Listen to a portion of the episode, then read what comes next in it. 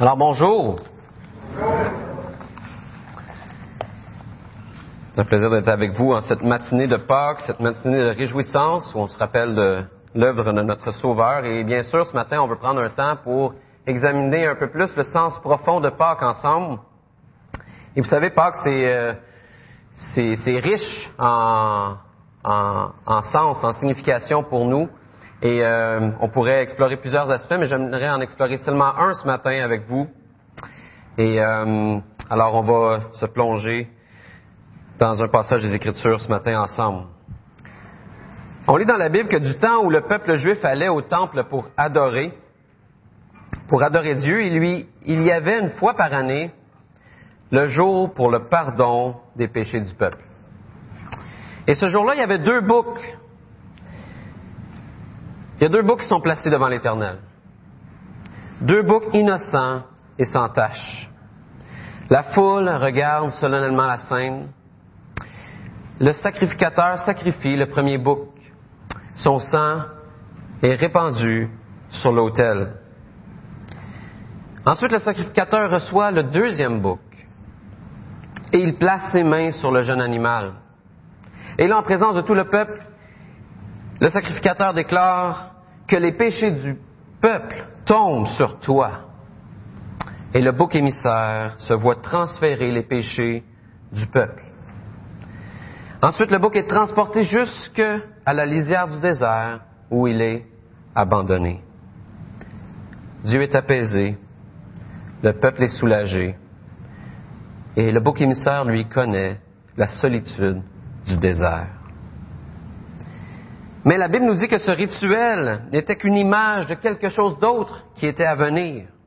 Et plusieurs centaines d'années plus tard, le cri de souffrance le plus déchirant de l'histoire est venu non des lèvres d'un prisonnier, non des lèvres d'une veuve, non des lèvres d'un malade. Ils sont venus d'un Messie crucifié sur une colline.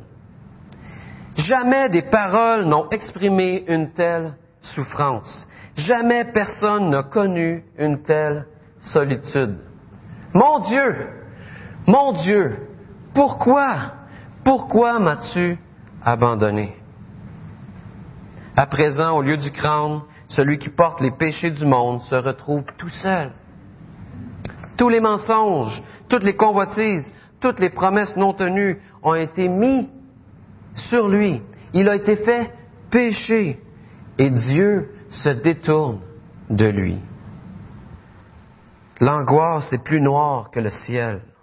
Le Fils qui depuis toute éternité avait joui d'une parfaite relation avec le Père se retrouve désormais complètement seul. Jésus, l'empreinte même de Dieu, est abandonné. Jésus avait supporté les coups de fouet. Il était demeuré ferme devant les fausses accusations lors de son procès.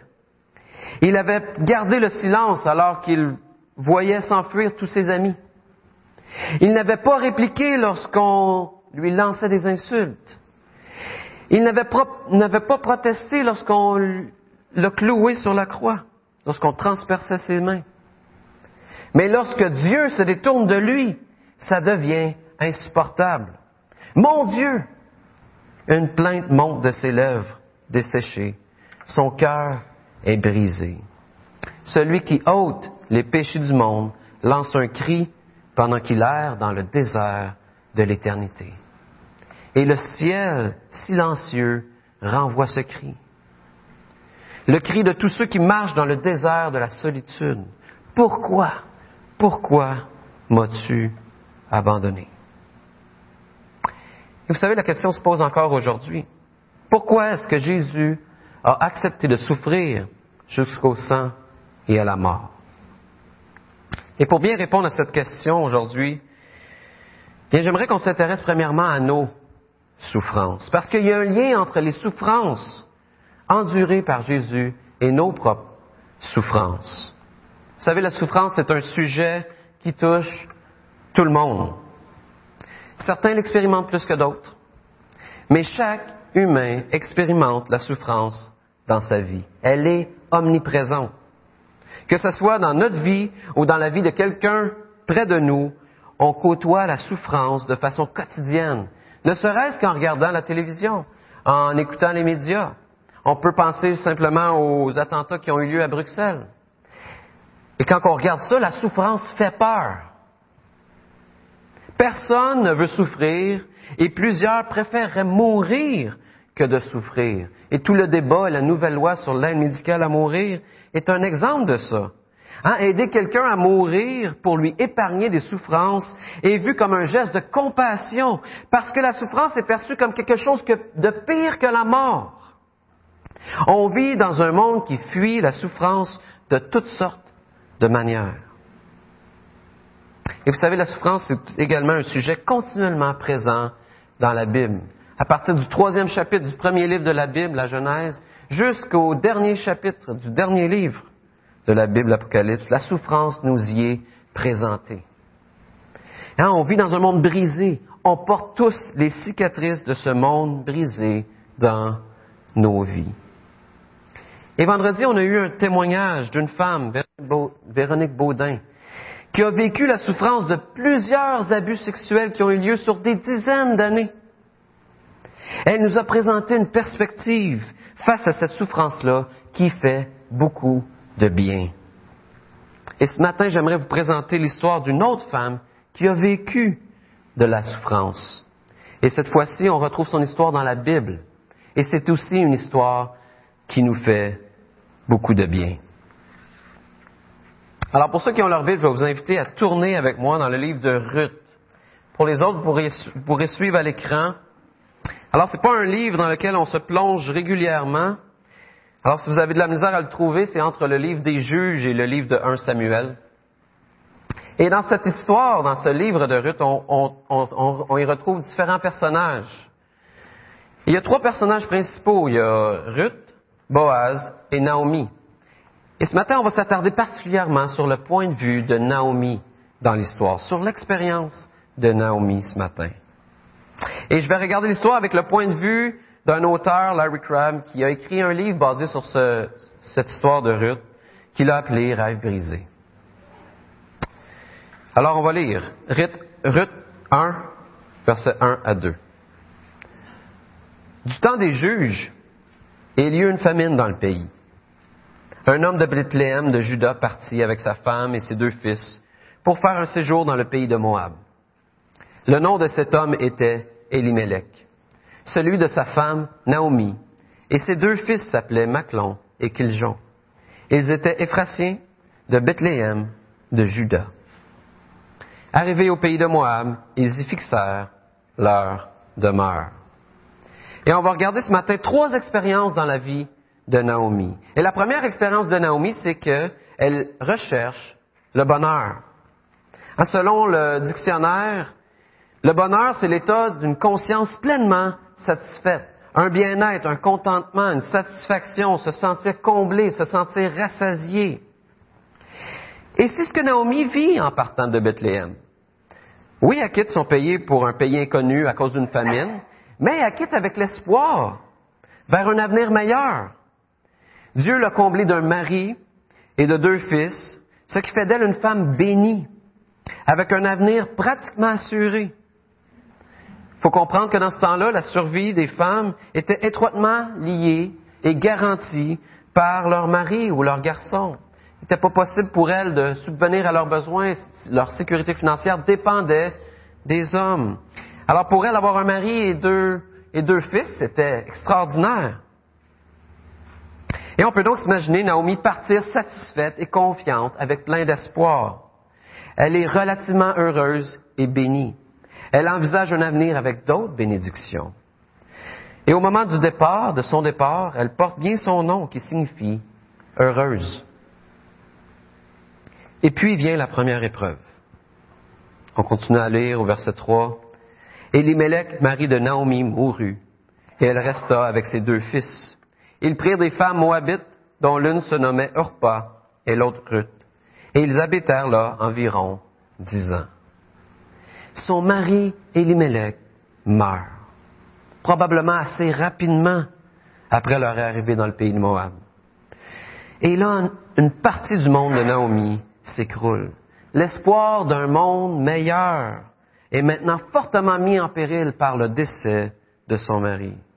Elle se retrouve donc veuve, loin de ses proches, dans un pays étranger. Son rêve de vieillir aux côtés de son mari et de vivre les étapes de la vie avec lui vient de s'envoler. Mais malgré cette terrible épreuve, l'espoir est quand même présent. Ses deux fils rencontrent deux jeunes femmes de qualité et ils se marient. Et on peut s'imaginer Naomi se dire, comme on ferait probablement dans une circonstance pareille, Dieu a quand même pourvu à deux fils pour moi. Et si Dieu, dans la suite, bénit, ben, je pourrais supporter la peine de la mort de mon mari. Après tout, Dieu ne m'épouvra pas au-delà de mes forces. Dieu sait que je ne pourrais pas en supporter davantage. Et pourtant vient la deuxième épreuve. Au verset 5, on lit, Maclon et Kiljon moururent aussi tous les deux. Et Naomi resta privée de ses deux fils et de son mari. Naomi se retrouve donc seule, dans un pays étranger, privée de ses deux fils et de son mari. Elle a perdu toute source de satisfaction, d'espoir, de bonheur. Son rêve, ses rêves ont disparu. Près de dix ans après son départ de Juda, Naomi a perdu sa joie de vivre et on peut le comprendre. Naomi était à la recherche du bonheur. Et nous, est-ce qu'on recherche le bonheur? Quand vous, allez, vous aurez un petit peu de temps, je vais vous inviter à faire l'exercice suivant. Je vais vous inviter à prendre une feuille de papier et à faire un, un rectangle. Vous allez mettre deux colonnes. Et à gauche, vous allez inscrire dans cette colonne-là vos rêves, vos rêves les plus profonds, vos désirs les plus profonds. Et si vous avez de la misère à trouver c'est quoi vos désirs les plus profonds, ben, je vous invite à vous intéresser à vos inquiétudes. Hein, souvent, lorsqu'on s'inquiète de quelque chose, mais c'est parce que ça l'indique quelque chose auquel on tient profondément. Alors, dans cette colonne, je vous donne des exemples de ce que vous pourriez inscrire, des choses que moi, j'ai inscrit. Avoir des enfants. Vous savez, moi et Nancy, on était incapables d'avoir des enfants naturellement. Et on a souffert de ça pendant plusieurs années. Mais maintenant, Dieu nous a bénis avec euh, deux filles. Mais encore, nos enfants ont désir, on a des désirs qui restent en santé, qui s'épanouissent, qui restent dans le droit chemin. Et souvent, nos désirs sont liés à nos enfants. Avoir une femme ou un mari. Souvent, c'est une, une, des choses qui, qui amène des soupirs profonds. Mais une fois qu'on a une femme ou un mari, ça continue. On veut avoir une bonne relation. On veut vieillir vieux et heureux. Alors beaucoup de nos désirs sont liés à avoir une femme ou un mari. Et finalement, avoir un bon travail. Avoir un travail qui pourvoit notre sécurité financière, qui pourvoit aux besoins de notre famille. On veut avoir du succès dans ce qu'on entreprend. Beaucoup de nos désirs sont liés également au travail. Alors, peu importe ce que vous mettez dans cette colonne-là, dans la colonne de droite, vous allez inscrire ce que la Bible enseigne comme étant la meilleure chose pour vous. L'intimité avec Dieu. Et là, la question qui tue, c'est, si on était à tout le monde en parle, il nous demanderait la question suivante. Quelle colonne est-ce que je désire le plus? Celle de droite ou celle de gauche? Et si vous êtes celle de gauche ce matin, ben vous n'êtes pas les seuls. Naomi, jusqu'ici, cherchait aussi à combler celle de gauche. Mais voyons ce qui arrive dans la suite. Naomi quitte le pays de Moab avec ses deux belles filles. Et c'est le commencement pour Naomi d'une deuxième expérience. C'est celle du désespoir. Et il y a deux caractéristiques de cette expérience-là qui sont indiquées dans le texte et que j'aimerais faire ressortir. On va lire les versets 8 à 14. Naomi dit alors à ses deux belles filles, Allez, retournez chacune à la maison de sa mère, que l'Éternel use de bonté envers vous, comme vous l'avez fait envers ceux qui sont morts et envers moi. Que l'Éternel vous fasse toujours euh, trouver à chacun du repos dans la maison d'un mari. Et elle les baisa. Elles élevèrent la voix et pleurèrent. Elles lui dirent, Non, nous irons avec toi vers ton peuple. Naomi dit, Retournez, mes filles, pourquoi viendriez-vous avec moi? Ai-je encore dans mon sein des fils qui puissent devenir vos maris? Retournez, mes filles, allez, je suis trop vieille pour me remarier. Et quand je dirais, j'ai de l'espérance, quand cette nuit même je serai avec un mari, et que j'enfanterai des fils, attendriez-vous pour cela qu'ils eussent grandi? Refuseriez-vous pour cela de vous marier? Non, mes filles, car à cause de vous, je suis dans une grande affliction de ce que la main de l'Éternel s'est étendue contre moi. Et elles élevèrent la voix et pleurèrent encore. Orpa baisa sa belle-mère, mais Ruth s'attacha à elle. Et ce que Naomi exprime ici, dans le fond, ce qu'elle est en train de leur dire, c'est vous êtes mieux sans moi. Je n'ai rien de bon à vous offrir. Si vous voulez retrouver le bonheur, vous êtes mieux de vous éloigner de moi. Et ça, c'est la première caractéristique du désespoir de Naomi. Vous êtes mieux sans moi. Naomi n'a plus d'espoir de vivre le bonheur à nouveau. Pour elle, le bonheur, c'est simplement un souvenir lointain, ancien.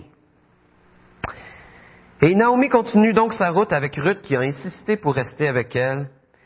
Et Naomi, fait cette déclaration-là lorsqu'elle arrive à Bethléem. On lit ça au verset 20 et 22. Elle leur dit, ne m'appelez pas Naomi, qui signifie l'heureuse. Appelez-moi Mara, qui signifie la mère. Car le Tout-Puissant m'a rempli d'amertume. J'étais dans l'abondance à mon départ, et l'Éternel me ramène les mains vides. Pourquoi m'appelleriez-vous Naomi après que l'Éternel s'est prononcé contre moi et que le Tout-Puissant m'a affligé? Ainsi revinrent du pays de Moab Naomi et ses belles-filles, Ruth et sa belle-fille, Ruth la Moabite. Elles arrivèrent à Bethléem au commencement de la moisson des orges. Et ici, Naomi tient un discours fataliste. Hein, sa deuxième caractéristique de son désespoir, c'est de dire Dieu, il fait ce qu'il veut et on, peut juste endurer ses choix. La vie est dure, on peut juste la subir. Et vous savez, cette déclaration, elle révèle quand même une réalité, même si on peut dire euh, c'est un peu drastique, ça révèle quand même une réalité. Dieu permet des tragédies dans nos vies. Ils peuvent parfois être une conséquence de nos mauvais choix, mais des fois, il n'y en a pas de raison, il n'y a pas de bonne raison à pourquoi on souffre et à pourquoi on vit des tragédies. Mais peu importe, les tragédies sont permises par Dieu. Il pourrait les empêcher, mais il ne le fait pas. Et la question qui se pose, c'est pourquoi? Pourquoi est-ce que Dieu n'a pas préservé les rêves de Naomi essentiels à son bonheur? Dieu n'a rien fait pour lui permettre de vieillir aux côtés de son mari. Il n'a rien fait pour lui permettre de regarder ses fils aimer leur femme. Il n'a rien fait pour lui permettre de prendre un jour ses petits-enfants dans ses bras. Pourquoi est-ce que Dieu n'a pas pourvu à ces bénédictions-là pour Naomi? Et pour ceux qui ont vécu un tel désespoir, vous savez combien cette période est difficile. Et j'aimerais qu'on s'attarde à trois dangers possibles lorsqu'on vit cette période de désespoir. Le premier danger, c'est de fuir la souffrance par la recherche d'un plaisir immédiat Hein, on veut essayer de vivre le bonheur à nouveau. Et quand on pense au plaisir immédiat, ben, on peut penser à toutes sortes de vices comme l'alcool, la drogue, la pornographie. Mais souvent, on, on va moins penser au temps qu'on passe à regarder des films, ou à naviguer sur l'Internet, ou à jouer à des jeux sur l'ordinateur, ou à faire de l'exercice, ou peu importe l'activité qu'on fait, et qu'on utilise comme pilule contre la souffrance. Ces choses ne sont pas mal en soi, mais elles sont un danger si on les utilise pour anesthésier notre souffrance. Le deuxième danger, c'est de garder l'image de la personne qui va bien. Souvent, les gens souffrent en silence. Hey, comment ça va? Ben, ça va bien. Et parfois, quand on dit euh, comment ça va, ben, quelqu'un va oser dire bah ça va pas super bien. Mais il va s'empresser de dire euh, mais je sais que toute chose concourt bien de ceux qui aiment Dieu et mais je sais que Dieu est là. C'est comme si c'est pas correct de dire que ça va mal, que ça fait mal. Comme si c'était honteux, comme si c'était pas spirituel. Et quand on fait ça, on se ment à nous-mêmes. C'est comme Rocky dans, Rocky 4, quand il va se battre contre le méchant russe. Et que là, il est en son entraînement pour se préparer pour ce combat ultime-là. Et là, il s'entraîne, il s'entraîne, là, son coach est à côté, puis il dit, t'as pas mal, t'as pas mal. Et lui, il se répète ça, j'ai pas mal, j'ai pas mal. Et c'est un peu comme ça qu'on agit lorsqu'on reconnaît pas que ça fait mal. Parce que ça fait mal pareil. Et c'est bien de l'exprimer. Et ici, Naomi, elle n'a pas fait cette erreur-là. Elle exprime ouvertement sa souffrance. Et le roi David ne se gênait pas pour exprimer sa douleur. On retrouve dans la Bible plein de chansons qu'il a écrites dans le livre des psaumes pour exprimer sa douleur à Dieu. Et même Jésus à la croix a exprimé sa souffrance en citant le psaume 22, un de ses psaumes. Lorsqu'il dit, Mon Dieu, mon Dieu, pourquoi m'as-tu abandonné? Et la plus belle louange qu'on peut faire à Dieu dans un moment de souffrance, c'est parfois, Seigneur, je sens pas que tu es là. Parce que quand on dit ça à Dieu, on est en train de dire, je veux que tu sois là, je soupire après ta présence. Le troisième danger, c'est de juger les autres. Des fois, malheureusement, les gens n'expriment pas leur souffrance parce qu'ils ont peur d'être jugés par les autres. Hein, ils ne sentent pas que les gens vont les comprendre, qu'ils sont prêts à pleurer avec, eux. Puis pourquoi c'est comme ça? Parce que souvent, lorsque quelqu'un souffre, on n'aime pas ça. Ça nous rend inconfortable. La souffrance, on aimerait mieux pas la voir. Et lorsque quelqu'un souffre, ben, on cherche des moyens pour enlever cette souffrance-là. Donc, lui donner des bons conseils, lui lire des versets. Dans le fond, on aimerait qu'elle arrête de souffrir. Et c'est bien d'encourager les gens, mais est-ce que c'est une bonne chose? Est-ce que c'est la bonne chose de rechercher à ce qu'ils arrêtent de souffrir? Dieu ne nous encourage-t-il pas à considérer nos souffrances comme un sujet de joie? On lit ça dans Jacques qui dit, mes frères, regardez comme un sujet de joie complète les diverses épreuves auxquelles vous pouvez être exposés. Comment est-ce qu'on peut se réjouir de nos souffrances? Comment est-ce que ça peut se faire? Eh bien, on va regarder la suite de l'histoire de Naomi, dans laquelle on est témoin de sa dernière expérience, celle de la joie réelle. Et vous savez, cette dernière expérience-là, elle a déjà commencé pour Naomi. Hein, elle est encore invisible à ses yeux. Pour elle, elle vit dans la noirceur, mais Dieu est déjà à l'œuvre dans sa vie. Dieu est en marche au travers de son agonie et de sa souffrance, de sa peine. il l'amène tranquillement vers une joie inimaginable. Et vous savez, savoir que Dieu est à l'œuvre au travers de notre situation, c'est souvent la seule chose auquel on peut s'accrocher pour continuer à marcher par la foi. Le courage de ne pas succomber à une tentation, à, une tentation de prendre plaisir dans quelque chose d'éphémère, mais c'est souvent parce qu'on a la conviction que Dieu est à l'œuvre et qu'il est en train de nous conduire vers une expérience exaltante par la souffrance, sur le chemin de la souffrance. Et l'auteur du livre de Ruth nous donne plusieurs indices que Dieu est à l'œuvre dans la vie de Naomi. Et le premier indice, on le retrouve au verset 22 du chapitre 1. Il dit, Ainsi revinrent du pays de Moab Naomi et sa belle-fille, Ruth la Moabite. Elles arrivèrent à Bethléem quand? Au commencement de la moisson des orges. Et c'est pas pour rien que Naomi arrive dans ce temps-là. Naomi ne le voit pas encore, mais le soleil est en train de se lever à l'horizon pour elle. Un peu plus loin, on lit Ruth, la Moabite, dit à Naomi, Laisse-moi, je te prie, aller glaner des épis dans le champ de celui aux yeux duquel je trouverai grâce. Elle lui répondit, Va, ma fille. Elle alla glaner dans un champ derrière les moissonneurs.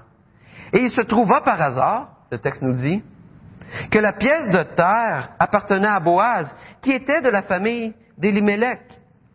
Et voici Boaz vint de Bethléem, et il dit au moissonneur, que l'Éternel soit avec vous.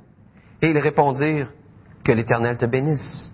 Et Boaz dit au serviteur chargé de surveiller les moissonneurs, À qui est cette jeune femme? Le serviteur chargé de surveiller les moissonneurs répondit, C'est une jeune femme moabite qui est revenue avec Naomi du pays de Moab. Elle a dit, Permettez-moi de glaner et de ramasser des épis entre les gerbes, derrière les moissonneurs. Et depuis ce matin qu'elle est venue, elle a été debout jusqu'à présent et ne s'est reposée qu'un moment dans la maison. Boaz dit à Ruth, Écoute ma fille, ne va pas glaner dans un autre champ, ne t'éloigne pas d'ici et reste avec mes servantes. Regarde où l'on moissonne dans le champ et va après elle. J'ai défendu à mes serviteurs de te toucher, et quand tu auras soif, tu iras au vase et tu boiras de, ce que les serviteurs auront puisé. Alors elle tomba sur sa face et se prosterna contre terre, et elle lui dit, Comment ai-je trouvé grâce à tes yeux pour que tu t'intéresses à moi, à moi qui suis une étrangère? Vous savez, c'est tout un hasard que Ruth a glané dans le champ d'un homme riche, qui est de parenté avec Naomi.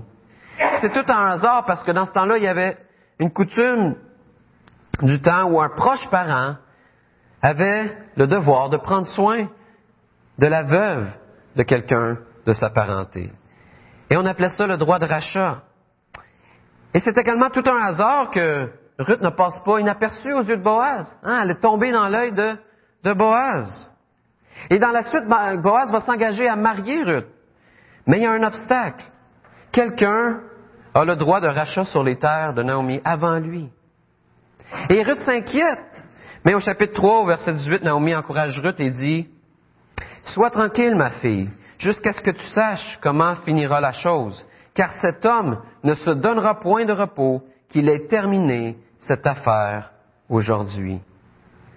Encore une fois, par hasard, Boaz est un homme bon, qui veut honorer Naomi. Boaz n'avait pas l'obligation de le faire. Il n'y avait pas l'obligation de le faire parce que quelqu'un d'autre pouvait racheter le champ. Et il n'y avait pas l'obligation de marier Ruth également, mais il le fait. Il le fait pourquoi? Parce qu'il est un homme bon.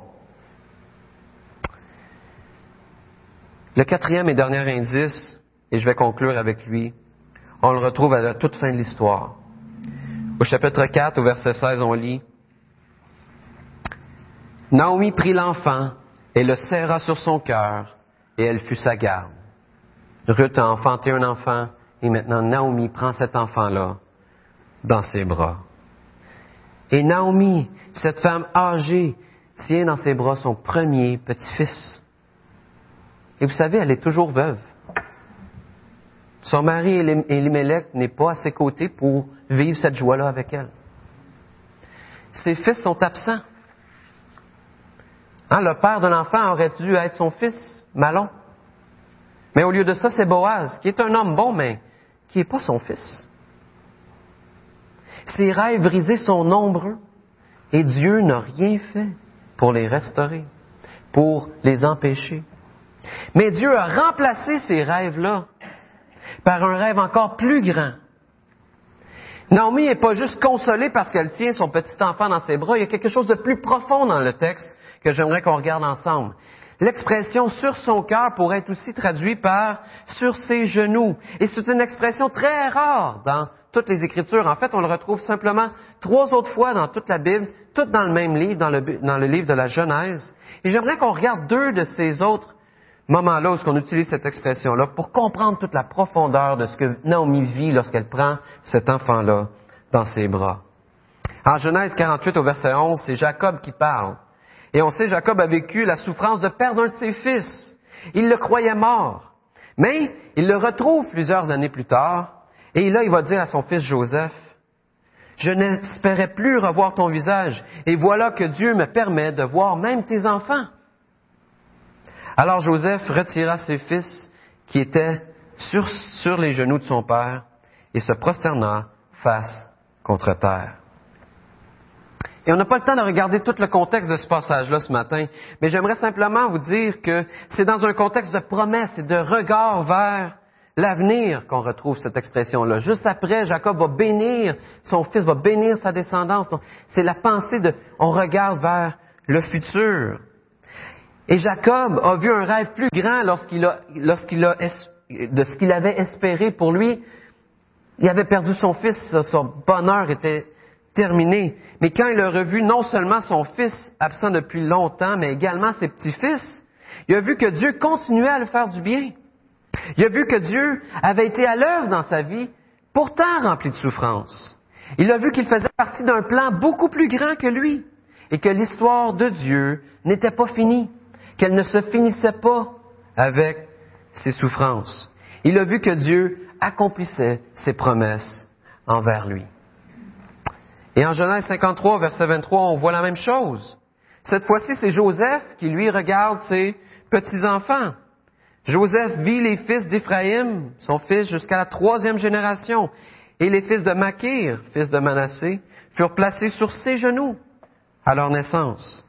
Joseph dit à ses frères, Je vais mourir, mais Dieu vous visitera, et il vous fera remonter de ce pays-ci dans le pays qu'il a juré de donner à Abraham, à Isaac et à Jacob. Joseph fit jurer les fils d'Israël en disant, Dieu vous visitera et vous, fera remonter, et vous ferez remonter mes eaux loin d'ici. Et encore une fois, Joseph avait réalisé que sa mort n'était pas la fin, mais seulement un chapitre dans une histoire qui allait bien finir. Et c'est pour ça qu'il dit, Hey, quand vous allez partir d'ici, laissez-moi pas dans la terre, amenez-moi avec vous. Parce que moi aussi, je veux vivre les bénédictions à venir, la promesse à venir, je veux vivre ça avec vous. Naomi prit l'enfant et le mit sur son cœur, et elle fut sa garde. Naomi tient son fils Obed sur son cœur. Comme Jacob a tenu ses petits-enfants sur ses genoux, et comme Joseph a pris les enfants de ses petits-enfants dans ses bras, que ce soit Jacob, Joseph ou Naomi, en prenant ces enfants-là dans leurs bras, ils ont vu plus loin. Ils ont eu les yeux rivés sur la promesse. La promesse d'un sauveur qui viendrait libérer complètement de la souffrance. Ils ont pris conscience qu'ils faisaient partie d'un plan merveilleux, qui les dépassait, qui était plus large que leur vie. Et que Dieu était à l'œuvre dans leur vie pour accomplir son plan si merveilleux. Et à la fin du livre de Ruth, on voit qu'Obed, que Naomi tient dans ses bras, est dans la lignée de Jésus. Il est l'arrière-grand-père du roi David. Et l'auteur du livre de Ruth veut terminer cette histoire-là en, nous amenant à garder nos yeux, à, avoir une perspective sur la promesse à venir, sur le Messie qui est à venir, sur Jésus qui est à venir. Et en introduction, je vous posais la question, qu'est-ce qui a amené Jésus à accepter de souffrir jusqu'au sang et à la mort? Et Hébreu 12 nous dit, il a accepté de mourir sur la croix sans tenir compte de la honte attachée à une telle mort, parce qu'il avait en vue la joie qui lui était réservée. Et maintenant, il siège à la droite du trône de Dieu. Jésus a souffert les supplices de la croix, a souffert la séparation avec son Père, parce que lui aussi avait les yeux rivés sur la promesse. Lui aussi reconnaissait que ses souffrances faisaient partie d'un plan plus grand que Dieu est en train d'accomplir pour le bien de l'humanité. Vous savez, Jésus n'est pas resté dans la tombe, mais il est ressuscité et il est retourné dans l'intimité complète avec Dieu, le Père. Mais ce qui est encore plus extraordinaire, c'est qu'il n'a pas accepté de faire ça pour lui-même. Mais c'est pour nous qu'il a souffert sur la croix. C'est pour nous qu'il a été brisé. C'est nos souffrances qu'il a portées. C'est pour notre guérison qu'il est mort à la croix, pour que nous aussi on puisse prendre part avec lui à la joie qui est à venir, dans une relation d'intimité complète avec Dieu. C'est pour ça, c'est pour nous amener dans cette intimité-là avec Dieu. Sa mort et ses souffrances faisaient partie du plan merveilleux de Dieu pour nous sauver et nous délivrer de la souffrance et des conséquences du péché. Et si je vous demande la question, il euh, n'y a personne ici qui va dire qui aime souffrir ou qui désire souffrir. Personne ici ne prie pour souffrir plus. Et pourtant, la souffrance vient dans nos vies quand même. Et c'est dans ces moments-là qu'il faut se rappeler qu'elle a pour but de nous faire grandir dans notre relation d'intimité avec Dieu. Larry Crabb, dans son livre, va dire, il n'y a pas de plus grand rêve que celui d'expérimenter Dieu à l'œuvre à travers toutes les circonstances de notre vie vers une communion éternelle avec lui. Et vous savez être conscient que ce qu'il y a de plus précieux, c'est l'intimité avec Dieu, mais ça passe nécessairement par une prise de conscience qui passe par la souffrance. Nos souffrances sont un sujet de joie parce qu'ils nous conduisent à dépendre plus de Dieu. Vous savez, les souffrances ne vont pas disparaître de nos vies sur la terre. Mais au milieu de nos souffrances, Dieu veut nous consoler. Il veut nous réconforter. Il veut nous donner une joie jusqu'au jour où on va être complètement libéré de cette souffrance-là lorsque Christ va revenir. Alors ne laissons pas les plaisirs du monde, les sources de bonheur éphémère et nos rêves brisés nous empêcher de goûter à cette grâce merveilleuse. Est-ce que c'est mal d'avoir des rêves, des loisirs, d'avoir du plaisir? Non. Mais ce qui est mal, c'est de considérer toutes ces bénédictions-là comme des dus, comme étant essentielles à notre joie. Si j'ai pas ça, je peux pas être heureux. Quand on dit ça, on dit que ces choses-là sont plus importantes que l'intimité avec Dieu. Et si vous n'avez pas expérimenté cette intimité-là avec Dieu ce matin, si vous n'avez jamais été consolé par Jésus dans vos souffrances, bien, je vous encourage à l'inviter dans votre vie. Ne gaspillez pas votre souffrance. Laissez-vous consoler par Dieu. Et si vous croyez que ce n'est pas possible que Dieu vous guérisse, vous console dans votre situation de souffrance, bien, je vous invite à aller sur le site Internet de l'Église et à écouter le témoignage de Véronique Baudin. Vous allez voir que c'est possible. Dieu a été agissant pour son bien dans sa vie, malgré tout ce qu'elle a vécu. Si vous avez déjà expérimenté cette intimité avec Dieu, mais que vous vous êtes éloigné parce que vos rêves ont été brisés, bien, je vous invite à revenir à Jésus et à expérimenter à nouveau cette joie d'être dans une relation d'intimité avec Dieu. Peut-être que vous êtes comme Naomi, puis pour l'instant, vous voyez que du noir. Mais rappelez-vous que Dieu est à l'œuvre, même quand tout semble noir. Le livre d'Hébreu nous dit aussi, gardons les yeux fixés sur Jésus, dont notre foi dépend du commencement à la fin. Et en cette période de Pâques, on peut se rappeler non seulement les souffrances de Christ, qu'il a souffert pour nous, mais surtout l'espérance que lui avait et qui est aussi la nôtre, qu'on va être un jour pleinement délivré de la souffrance et dans la joie pour l'éternité lorsqu'il viendra nous, chercher. Dans nos épreuves, nos doutes, nos luttes, nos rêves brisés, Dieu est en marche pour nous mener vers une joie éternelle. Comme Naomi a regardé vers les promesses à venir, au milieu de sa vie qui était brisée, comme Jacob, Joseph ont fait, comme Jésus a fait, on peut faire de même. Et j'espère que ça vous rassure autant que moi. Je vais terminer avec un mot de prière. Seigneur, on est reconnaissant pour ton plan merveilleux, ton plan de rachat, ton plan de restauration, Seigneur, tu, euh, tu as mis ton Fils sur une croix pour qu'il subisse nos souffrances à notre place. Et Seigneur, on veut te dire merci pour ça.